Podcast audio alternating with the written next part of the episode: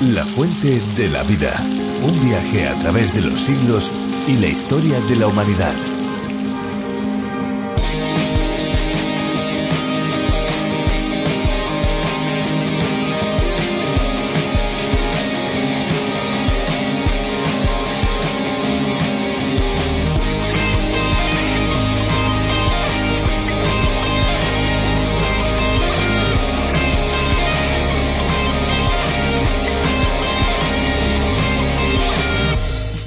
Mundial del Agua se celebra el 22 de marzo. Es un día para tomar conciencia de la importancia que tiene el agua en nuestras vidas y la defensa de la gestión sostenible de los recursos. Se trata de una celebración que brinda la oportunidad para aprender más sobre los temas relacionados con el agua, divulgar y estimular al mayor número de personas a tomar medidas y lograr cambios, aunque eso debe ser no solamente un día en el año, sino los 365 días. Hola, ¿qué tal amigos? Bienvenidos una vez más a La Fuente de la Vida. Soy Esperanza Suárez y junto a Fernando Díaz les presentamos este tiempo de descubrimiento de un libro que ha cambiado la historia de miles y miles de personas. Así es, Esperanza, un libro singular que es una verdadera biblioteca en un solo volumen. Hablamos de la Biblia, el libro de los libros, la palabra de Dios revelada a nosotros. Cada programa lo iniciamos con cosas curiosas sobre el agua, también tenemos música, como siempre una exposición bíblica, que podríamos decir que ese es el plato fuerte, y nos gusta tener un contacto cercano con ustedes. Y aquí estamos, una vez más, para acompañarles en este tiempo de reflexión, y lo vamos a hacer junto a Virgilio Bagnoni. Efectivamente, Virgilio Bagnoni es el encargado de adaptar el programa original a través de la Biblia del teólogo John Vernon Magee. Así que pueden disfrutar la versión originalmente para España, pero que se puede escuchar en cualquier lugar del mundo en esta aldea global que es Internet. Pues más de 80 países aprenden día a día del libro de los libros mediante este curso y España también es parte de esta lista gracias a la traducción y adaptación realizada por Virgilio Bagnoni. Ahora ya vamos a disfrutar de un tiempo de música y a continuación seguiremos descubriendo la palabra de Dios.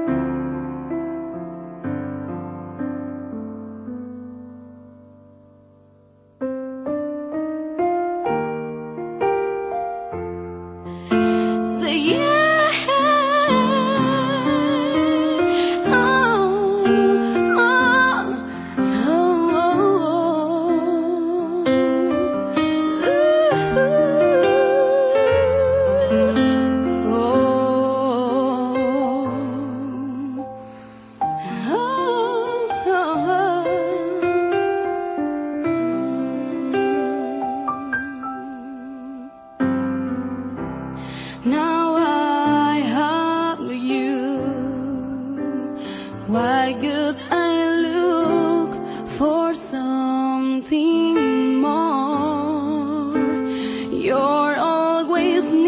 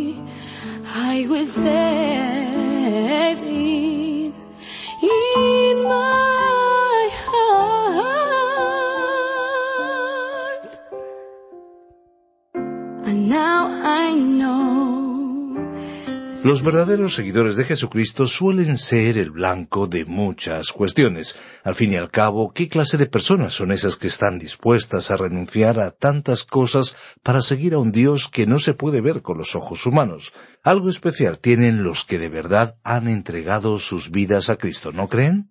En la Biblia descubrimos muchas de las características de aquellos que han tenido un nuevo nacimiento y se han convertido verdaderamente en hijos de Dios, porque hijos no lo son todos, algunos son criaturas y otros son hijos. En el capítulo cuatro de la primera carta de Pedro, a partir del versículo cuatro, el apóstol nos habla de la conciencia de los cristianos. Descubramos más en el libro del Nuevo Testamento que estamos estudiando juntos, Primera de Pedro. Le recordamos también que tenemos habilitado un número de WhatsApp para que se pongan en contacto con este espacio. Estaremos encantados de recibir sus mensajes de voz o sus mensajes de texto. También agradecemos a todos los que nos apoyan para que este programa llegue al mayor número de personas posibles en cada lugar y en cada rincón. Le recordamos nuestro número de WhatsApp, el 601 2032 65 601 203 265. Escuchamos ya a Virgilio Bagnoni. La fuente de la vida.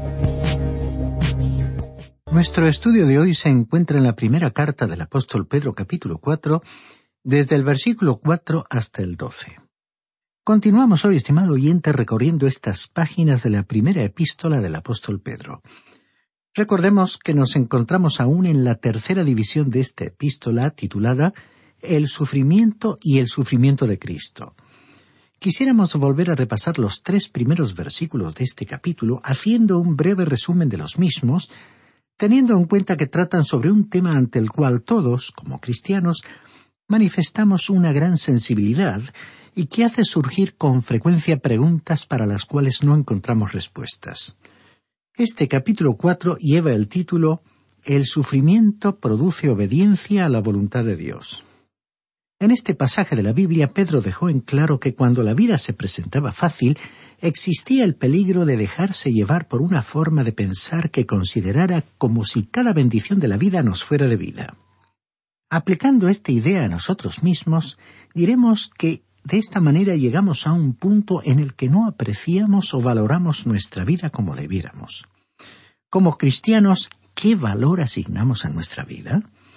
Dios permite que sus hijos sufran para guardarlos del pecado y para enseñarles el valor apropiado de la vida. Con frecuencia oímos a muchos jóvenes decir que han hecho esto o aquello para encontrar una nueva dirección para sus vidas. Dios nos somete a prueba para acercarnos a Él y darnos una nueva dirección y un empuje para la vida. Este es, pues, el propósito del sufrimiento. Leamos el primer versículo de este cuarto capítulo de la primera carta de Pedro. Puesto que Cristo ha padecido por nosotros en la carne, vosotros también armaos del mismo pensamiento, pues quien ha padecido en la carne ha terminado con el pecado. Él puso fin a su relación con los pecados del hombre cuando murió en la cruz, porque Él llevó el castigo de los pecados en su propio cuerpo. En el capítulo 2, versículo 24, el apóstol nos dijo lo siguiente. Él mismo llevó nuestros pecados en su cuerpo sobre el madero para que nosotros, estando muertos a los pecados, vivamos a la justicia. Por su herida habéis sido sanados. El apóstol Pedro dijo en tres ocasiones, en su primera carta, capítulo 2, versículo 24, en el capítulo 3, versículo 18 y en el capítulo 4, versículo 1, que fue en su carne y en su cuerpo que Cristo pagó el castigo por los pecados del hombre. Esto nos lleva a decir lo siguiente, que Él no murió en pecado, ni tampoco murió bajo el pecado, sino que Él murió al pecado. Él ocupó mi lugar, él ocupó su lugar, estimado oyente, y Él pagó el castigo, el precio por nuestro pecado. De ahí en adelante Él no regresaría a morir por el pecado. Ya no tendría Él mismo ninguna relación con el pecado a causa del hecho de que resucitó de los muertos. Cuando regresó de los muertos lo hizo con un cuerpo glorificado. El Espíritu hizo que Él volviera a la vida, como se nos dice en ese versículo 18 del capítulo 3. Él tiene una vida que ahora vive en un cuerpo. Él se encuentra allí en el cielo en un cuerpo que está completamente dedicado al servicio de Dios porque Él es Dios y disfruta de un acceso completo y libre a Dios y a toda la creación. Ahora bien, ¿qué quiso decir el apóstol Pedro? En primer lugar, tendríamos que decir que Dios utiliza el sufrimiento para guardarlo a usted del pecado. Estamos seguros de que muchos de nosotros hemos pasado personalmente por esta experiencia. El sufrimiento nos guarda del pecado, pero Pedro aquí estaba diciendo más que esto. El apóstol estaba diciendo que hemos sido librados del pecado. Ahora esto indica que Dios ha realizado una provisión adecuada para usted y para mí, para que podamos vivir la vida cristiana. Como dijo el doctor Griffith Thomas, este versículo aquí en la primera carta del apóstol Pedro expresó el resumen de un solo versículo. Lo que Pablo dijo en el capítulo seis de su epístola a los romanos. Romanos seis es el capítulo que habla sobre la provisión que Dios ha hecho para que usted y yo podamos vivir la vida cristiana. Pedro ha presentado de una manera muy clara que nosotros hemos renacido por la palabra de Dios el Espíritu de Dios, usando la palabra de Dios, producirá un Hijo de Dios. Y ese Hijo de Dios ahora tiene una nueva naturaleza. Una nueva naturaleza no va a vivir en el pecado. La ilustración bíblica de esta verdad y que se utiliza mucho es la parábola del Hijo pródigo, narrada en el Evangelio de Lucas capítulo 15 versículos 11 al 32. El Hijo pródigo fue a parar a una pocilga pero él no era un cerdo. Él tenía la naturaleza de su padre, que vivía en una hermosa mansión. Y como aquel joven tenía la misma naturaleza de su padre, no le gustaba comer la comida de aquel lugar miserable. A él no le gustaba comer los desperdicios de la comida de los cerdos. Estaba acostumbrado a comer manjares exquisitos, sentado a una mesa servida con pulcritud y limpieza no tenía nada en común con aquellos cerdos, porque poseía la naturaleza de su padre. El apóstol Pedro dijo entonces que usted está ahora identificado con Cristo. Cuando usted vino al Señor Jesucristo y experimentó un nuevo nacimiento espiritual, el Espíritu de Dios le bautizó, es decir, que lo ha unido e identificado con Cristo. ¿Cree usted, estimado oyente, que si de verdad usted ha renacido espiritualmente, que si usted es realmente un hijo de Dios que tiene una nueva naturaleza, puede continuar viviendo en el pecado? Continuemos leyendo el versículo dos de este cuarto capítulo de la primera carta de Pedro. Para no vivir el tiempo que resta en la carne, conforme a las pasiones humanas, sino conforme a la voluntad de Dios. En cuanto a este tema, el apóstol Pablo se expresó con energía en la carta a los Romanos capítulo ocho versículos cinco y seis que dicen Los que viven conforme a la carne o naturaleza pecaminosa piensan en las cosas de la carne, pero los que son del Espíritu en las cosas del Espíritu. Porque la mente puesta en la carne es muerte, pero la mente puesta en el Espíritu es vida y paz. ¿Qué quiso decir cuando dijo que la mente puesta en la carne es muerte? ¿Quiso decir que uno perdería la salvación? No, estimado oyente. Quiso decir que uno está muerto a cualquier comunión o compañerismo con Dios. El apóstol Juan en su primera epístola, capítulo 1, versículo 6, escribió Si decimos que tenemos comunión con Él y andamos en tinieblas, mentimos y no practicamos la verdad. Nadie puede vivir en el pecado y a la vez tener comunión o una relación de compañerismo con Dios. Al continuar, el apóstol Pedro comenzó a mirar al futuro y dijo en el versículo tres de este cuarto capítulo de esta epístola Baste ya el tiempo pasado para haber hecho lo que agrada a los no judíos, andando en lascivias, placeres sensuales, embriagueces, orgías, excesos en la bebida y abominables idolatrías.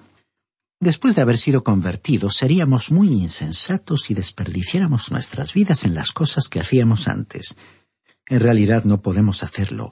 Ahora estamos unidos a Cristo y no podemos dejarnos arrastrar por el pecado del sistema de valores del mundo. Ahora el versículo cuatro de este capítulo cuatro de la primera epístola del apóstol Pedro dice A estos les parece cosa extraña que vosotros no corráis con ellos en el mismo desenfreno de disolución y os ultrajan. Siempre hay ante nosotros dos opciones, o agradar a Dios o complacer a los hombres. Si usted está complaciendo a los hombres, no complacerá a Dios. En el Evangelio de Juan capítulo 15 versículo 18, el Señor Jesús dijo, Si el mundo os odia, sabed que a mí me ha odiado antes que a vosotros. Si los que sustentan el sistema de valores de este mundo no lo odian, desprecian o ignoran, entonces hay algo que funciona mal. Y decimos esto basados en la experiencia de muchos que se han convertido a Cristo y después han comenzado a distanciarse de ciertas prácticas y actitudes que antes formaban parte de su vida normal. En esos casos, cuando un cristiano comienza a poner en práctica sus convicciones, no se convierte en una persona precisamente popular, sino más bien en todo lo contrario. Entonces es consciente del rechazo, el abandono de ciertas amistades, el vacío de grupos a los cuales pertenecía, y tiene que hacer frente al ridículo al que le someten otros. Ahora el versículo cinco de este capítulo cuatro de la primera epístola del apóstol Pedro dice Pero ellos darán cuenta al que está preparado para juzgar a los vivos y a los muertos. Dice aquí preparado para juzgar a los vivos y a los muertos. Todo el mundo, los vivos y los muertos, van a ser juzgados algún día por el Señor. ¿Juzgará Él también a los creyentes? Sí, con toda seguridad, pero no en relación con la salvación, que quedó asegurada cuando ellos se convirtieron en hijos de Dios. Él no pasará por alto el pecado en la vida del creyente, ya que está juzgando al mundo por ello.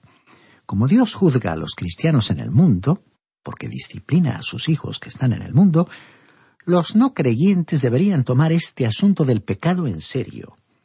El no creyente ha sido advertido de que un día el Señor vendrá a juzgar. Continuemos leyendo el versículo seis de este cuarto capítulo.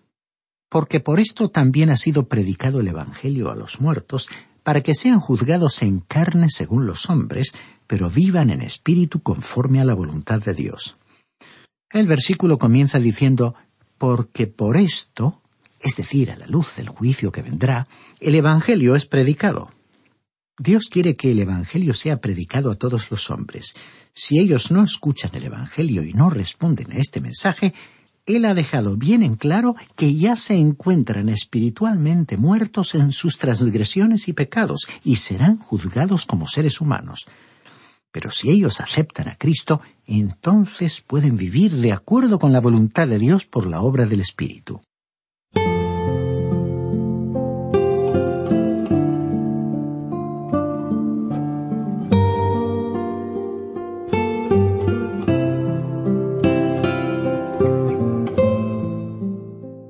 El Señor Jesucristo dijo en el Evangelio según San Juan capítulo 5 versículo 24 De cierto, de cierto os digo, el que oye mi palabra y cree al que me envió tiene vida eterna y no vendrá a condenación, sino que ha pasado de muerte a vida.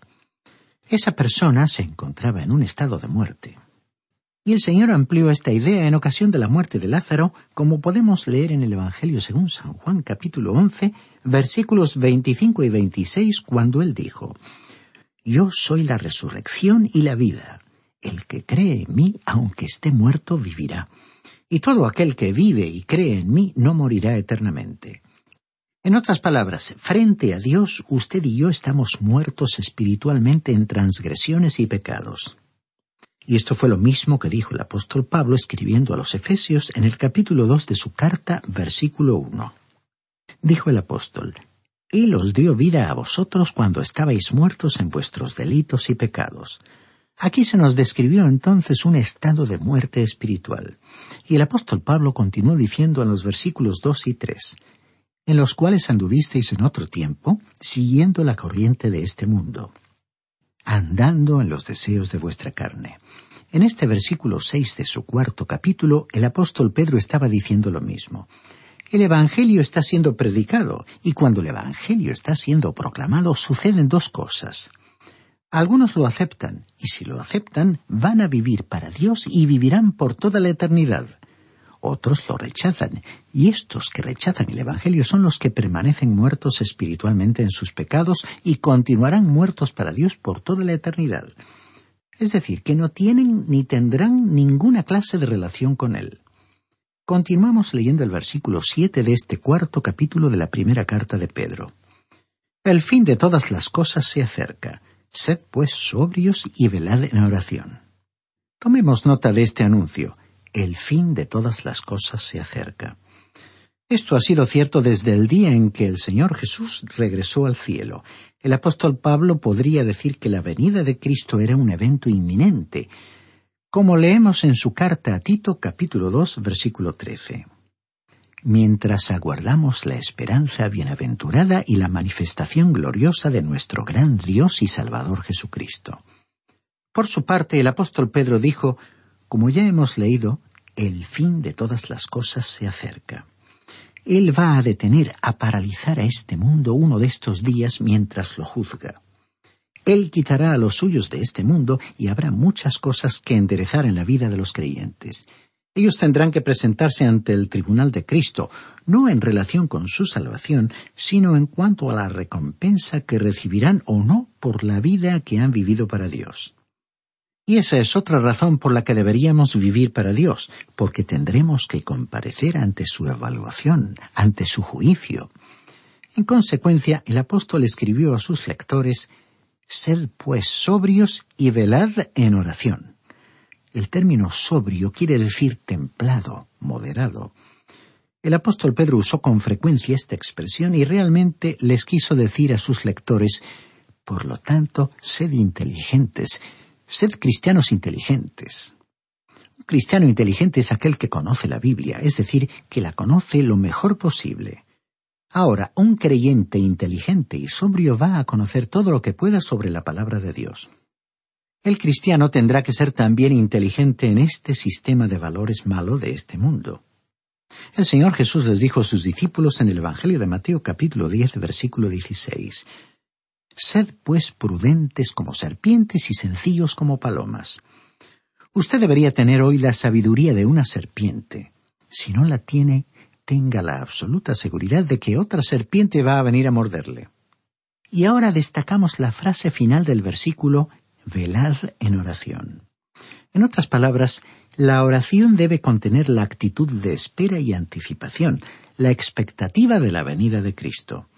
Muchos encuentros o reuniones de oración podrían caer en la rutina y no revelar ninguna vida espiritual si no expresan esa espera ante el regreso del Señor. Él es el Cristo viviente. Deberíamos conversar con Él en este tiempo porque vamos a conversar con Él después en el más allá y en su tribunal Él va a hablar con nosotros y este es el momento del cual no estoy muy seguro de ansiar con expectativa. Continuemos con nuestra lectura y escuchemos lo que dice el versículo ocho de este capítulo cuatro de la primera epístola del apóstol Pedro. Y ante todo, tened entre vosotros ferviente amor, porque el amor cubrirá multitud de pecados. El apóstol estaba hablando sobre nuestras relaciones como creyentes en la actualidad, el escritor de Proverbios dijo en su capítulo diez, versículo doce, El odio despierta rencillas, pero el amor cubre todas las faltas. El odio o el resentimiento en una comunidad cristiana provoca conflictos. Un grupo de personas estará en contra de otro o evitará tener trato con él, y así se generalizará una falta de compañerismo y relación amistosa. Pero el amor cubrirá multitud de pecados. Ahora el versículo nueve de este capítulo cuatro de la primera epístola del apóstol Pedro dice Hospedaos los unos a los otros sin murmuraciones.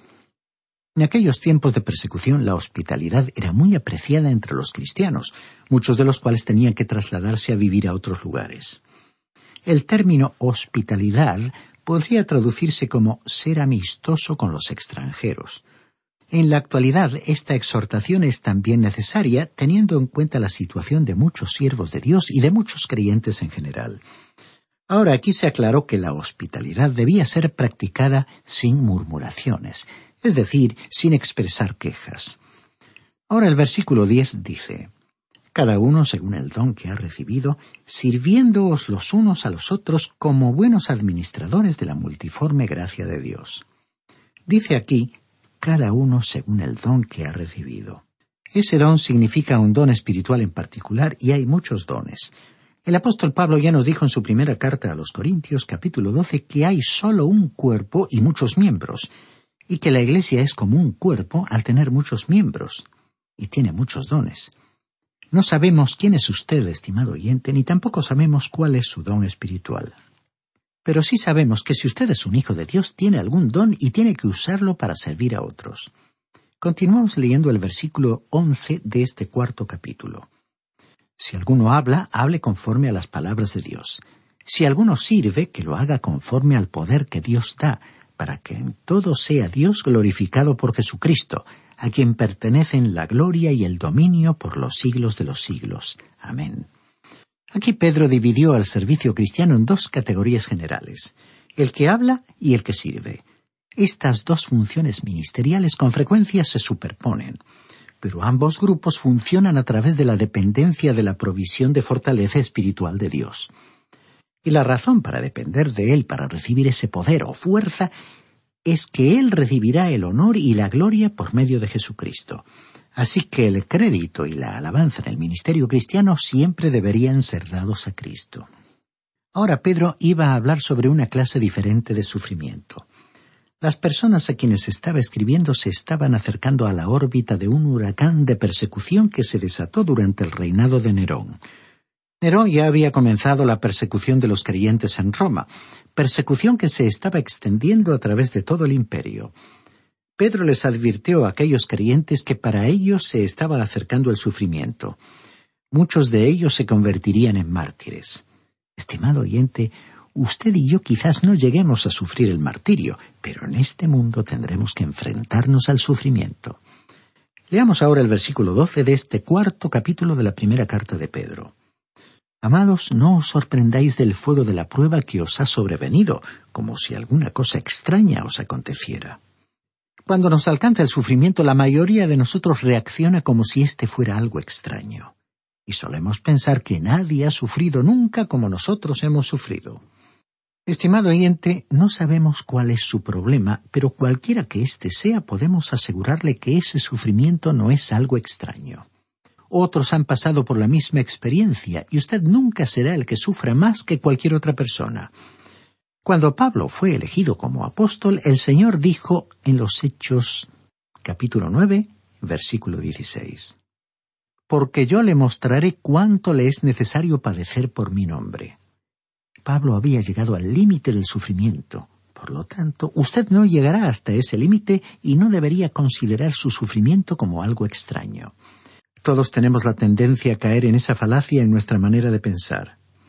Si, por ejemplo, uno llega a enfermarse de cáncer, no puede creer lo que el médico le dice.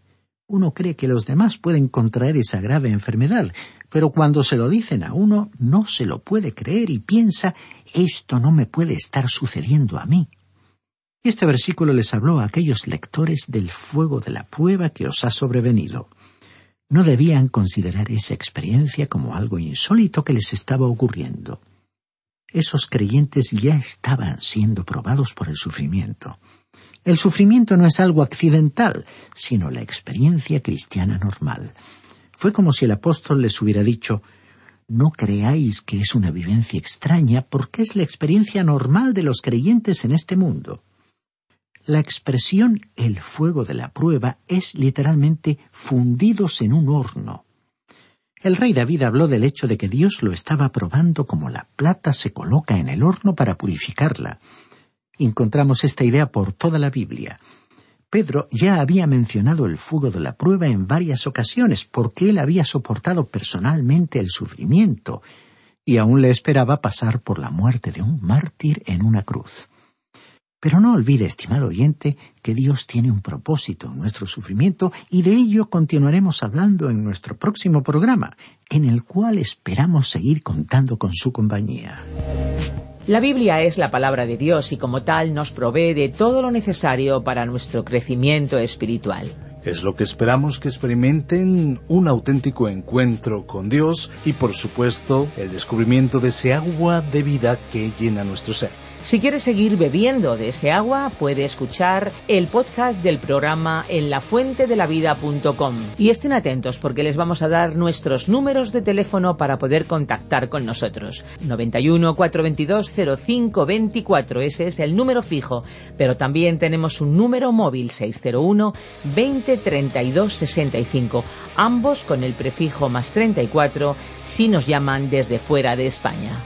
También tenemos un correo electrónico info arroba radioencuentro.net. Eh, pueden también escribir al apartado 24081, código postal 28080 de Madrid. Pues muchas gracias por acompañarnos y hasta pronto y hasta siempre. Recuerden que hay una fuente de agua viva que nunca se agota. Beba de ella. Este ha sido un programa de Radio Transmundial producido por Radio Encuentro, Radio Cadena de Vida.